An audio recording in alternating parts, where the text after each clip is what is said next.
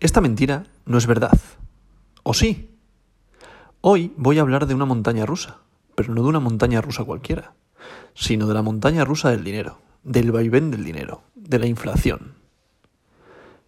La inflación cerró el año con un incremento del 6,7% en diciembre, un nivel que no se veía en décadas y que ya se adivinaba por la tendencia que los precios llevaban en el año 2021.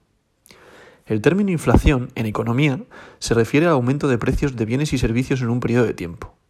Otra forma de definirlo es como la disminución del valor del dinero respecto a la cantidad de bienes o servicios que se pueden comprar con dicho dinero.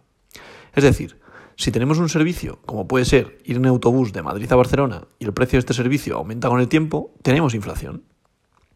También podría verse como el valor del dinero que ha menguado, debido a que para un mismo servicio hay que pagar más dinero. Desde luego, la inflación es un aspecto muy importante de la economía, ya que algunos de los desastres económicos más importantes que ha habido en el mundo se debieron a una descontrolada inflación, también llamada hiperinflación. Por ejemplo, en Alemania en los años 20 hubo temporadas de hiperinflación, y los precios subían tan rápido que lo primero que hacía la gente al cobrar el sueldo era comprar comida para el resto del mes, puesto que si, se guardaban el dinero, en unos días no servía para nada. Es decir, esta gente lo que hacía era cobrar el dinero, eh, iba directamente al punto de abastecimiento, compraba el pan, bueno, lo típico, de necesidades básicas.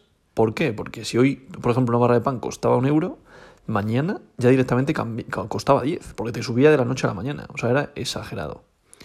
Y esto genera muchos problemas no solo para la gente, sino también para las empresas, que no tienen un marco estable para prosperar y, acabar y acaban desapareciendo. Sobre todo con el incremento del desempleo que esto lleva a cabo. Lo ideal es que los precios aumenten un poco. Muchos bancos centrales fijan el objetivo de la inflación alrededor de un 2%, que supuestamente sería lo ideal para la economía. Pero una disminución de precios, llamada también deflación, tampoco es buena para la economía, ya que se entra en una especie de espiral peligrosa. Como los bienes y servicios bajan de precio, lo lógico es retrasar las compras y las inversiones. Es decir, la gente lo que piensa es, compro mañana, que mañana será más barato que hoy. Entonces entras también en una espiral en la cual vas esperando, vas esperando, vas esperando, que al final no hay consumo. Ese es el motivo de esto. No hay inversión. Y las empresas no ganan dinero y desaparecen, generando desempleo. Para poder controlar la inflación hay que medirla, y la forma más común de hacerlo es creando una cesta de bienes y servicios ponderadas según lo que se quiera medir. Por ejemplo, en España el índice que se suele usar es el índice de precios al consumidor, lo que todos conocemos como el famoso IPC, que indica porcentualmente la variación del precio promedio de una cesta de bienes y servicios de un consumidor al uso, un, consumidor típico, es decir, cualquier persona como nosotros. La inflación puede estar provocada por múltiples factores, pero los más destacables son la inflación de demanda y la inflación de costes. La inflación de demanda sucede cuando la demanda de un bien sube más rápido que la oferta y el, sector productivo no se puede adaptar con rapidez. Es decir, ¿qué está pasando ahora con los test? Que ahora los quiere regular el gobierno o poner un techo de, precio, es decir, un máximo de precio, que ahora mismo hay tanta abundancia o tanta gente que quiere test, quiere test en las farmacias que evidentemente su precio, al haber una alta demanda y la, y la producción es la misma y es escasa, el precio tiende a subir porque hay escasez, ¿vale? Es lo mismo que pasa con el Bitcoin, ¿por qué sube de valor? Porque es escaso, es un bien escaso, por tanto su precio tiende al alza. Entonces esto genera una inflación de precio. ¿Vale? Entonces, este sería un ejemplo de una inflación de demanda, como lo que pasó con las mascarillas. Las mascarillas salieron con, un precio desorbitado de 12-15 euros por un FFP2. ¿Por qué? Porque, porque era, había escasez, entonces su precio iba al alza, subía. También, eh, para mayor de estos, la inflación de costes. Y la inflación de costes sucede cuando los costes de la producción suben. Por ejemplo, por el encarecimiento de las materias primas. ¿Qué es esto? ¿Nos suena? Tema de subida de precio de luz, tema del problema del uranio con Kazajistán que está ahora en estos días sonando mucho. Entonces, ¿esto qué provoca? Que, ante una subida de precio, las empresas tienen que mantener el mismo margen de, beneficio. ¿Para qué? Para poder mantener a sus empleados. ¿Qué pasa? Que como tú infles, o sea, hay una inflación de precios, las compañías y las empresas no pueden asumirlo, porque si te sube la luz, te sube eh, los suministros. Al final, ¿qué pasa? Que, ese precio de subida lo tiene que repercutir a sus clientes. A veces se habla también de una inflación estructural, que se produce cuando se entra en una espiral de subida de precios. Subir salarios, subir precios, de la que es muy difícil salir. Es por ello que cuando hay inflación en un país, sobre todo provocada por el aumento de las materias primas, se oyen recomendaciones de tener moderación salarial. Si los, si los sueldos suben, los costes de las empresas también, y se repercutirá dichos incrementos en los precios finales, con lo que se volverán a subir los sueldos. Es decir, también entras en una especie de bucle. Puede que incluso la subida de materias primas haya pasado y el país se quede encerrado en una espiral de inflación. La forma más común que se tiene para controlar la inflación son los tipos de interés. Los tipos de interés fijan el precio del dinero.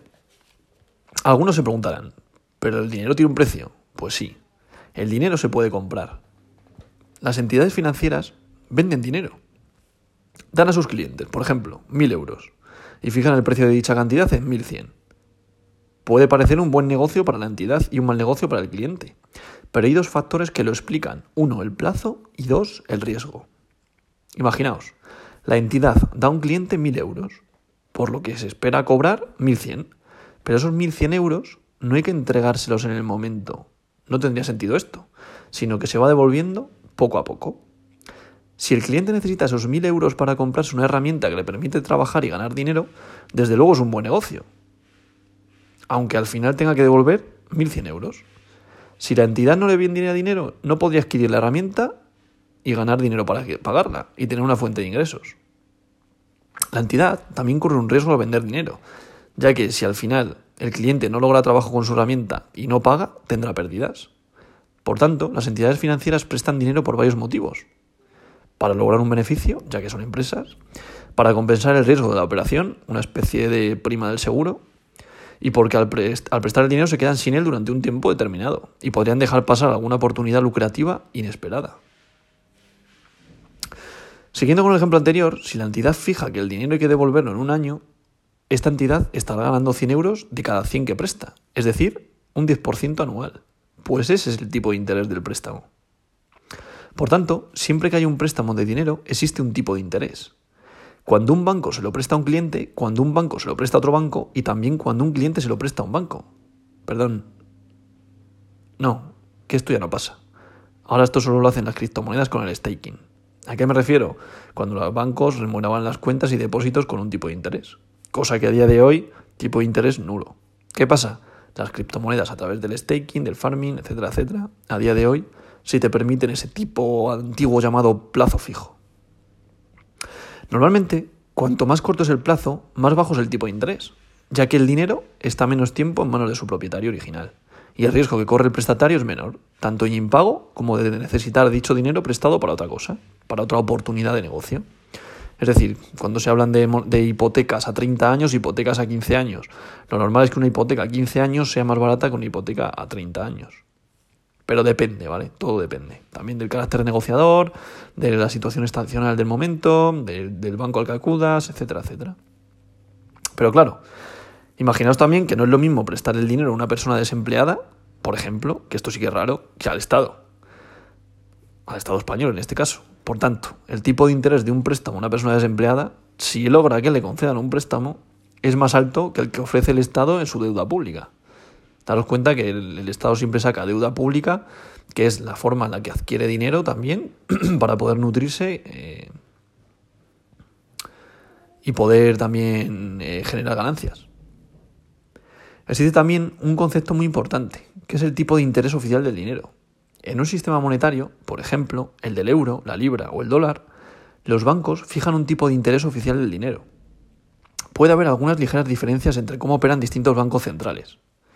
Pero en este caso, el del Banco Central Europeo, que corresponde a la moneda que usamos en España, el euro, es el que fija el tipo de interés oficial. Aunque el resto de bancos, eh, o los bancos centrales de otros países, operan de forma muy similar. Los bancos centrales son los encargados de controlar la cantidad de dinero en circulación. En criptomonedas es lo que se denomina o lo que podéis escuchar como el supply, que es la cantidad de tokens o la cantidad de criptomonedas dentro de una blockchain que hay en circulación de un determinado activo, de una determinada criptomoneda. Entonces, cuando hay mucho dinero en el sistema, es decir, en circulación, se tiende a tener inflación. El BCE, el Banco Central Europeo, realiza periódicamente subastas de dinero, a las que pueden acudir los bancos comerciales que operan en la, zona euro. Y el tipo, mínimo para pujar es el tipo de interés oficial, que esto lo fija el Banco Central Europeo. Y a partir de ahí es cuando los bancos van adquiriendo unos tipos más, eh, más económicos o menos económicos. Luego, ¿qué pasa si el BCE decide bajar los tipos de interés? Que el precio del dinero será más barato. La demanda sube, la gente y las empresas piden créditos para crecer y en general la economía recibirá un impulso de crecimiento, aunque como contrapartida subirá la inflación. La demanda, ya que habrá más dinero para comprar bienes y servicios. Si en cambio los tipos suben, el dinero será más caro, habrá menos créditos y la economía se resentirá. El Banco de España ya ha pronosticado que en 2022 será incluso mayor, de una media del 3,7%, lo que augura crecimientos mensuales de récord. Hablo de la inflación. España está cada vez más lejos de ese nivel inflacionista del 2% que el BCE considera idóneo para no comprometer el crecimiento económico. O sea que es brutal la inflación que vamos a tener durante este año. Y parece que su estimación va camino de cumplirse, pues muchos expertos prevén que el crecimiento sea plano en el primer trimestre del 2022. Lo que quiere decir esto, que no va a haber crecimiento o se espera que la economía esté estancada lateralizando. Es un hecho que la recuperación está en riesgo ante el aumento de los precios, y parece que no hay receta de momento para ponerle freno. Aunque es un mal colectivo en toda la UE o a nivel mundial, es cierto que España va a la cabeza en cuanto a la inflación, algo que normalmente es recurrente en nuestra economía.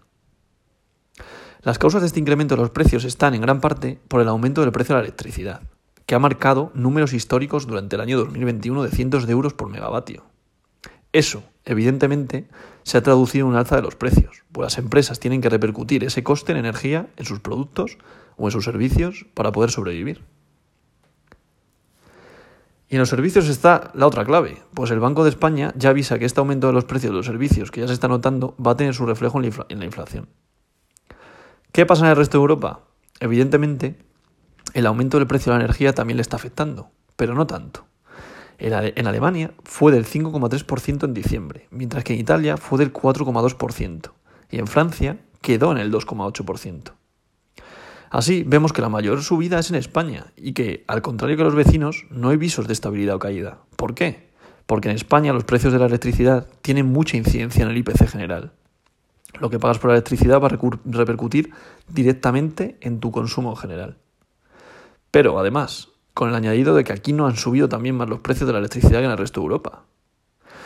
Una volatilidad que no ayuda a controlar la inflación y es que, además, se repercute mucho más a los consumidores los costes de producción de electricidad que en otros países. Vamos, que nosotros pagamos una factura más elevada porque el gobierno en este caso tiene menos poder de maniobra para controlar los precios finales. Es decir, tenemos menos mano intervencionista en el precio de los suministros. Y por otra parte están los salarios que son menos competitivos que en la zona, que en la eurozona, y en los que no se ve reflejado su aumento de los precios, porque no se actualizan. Y mientras tanto, los precios de alimentos y carburantes siguen subiendo, aupados por la electricidad. Los próximos meses serán decisivos para ver si 2022 cambia de tendencia o sigue con esta situación. Y esta verdad no es mentira.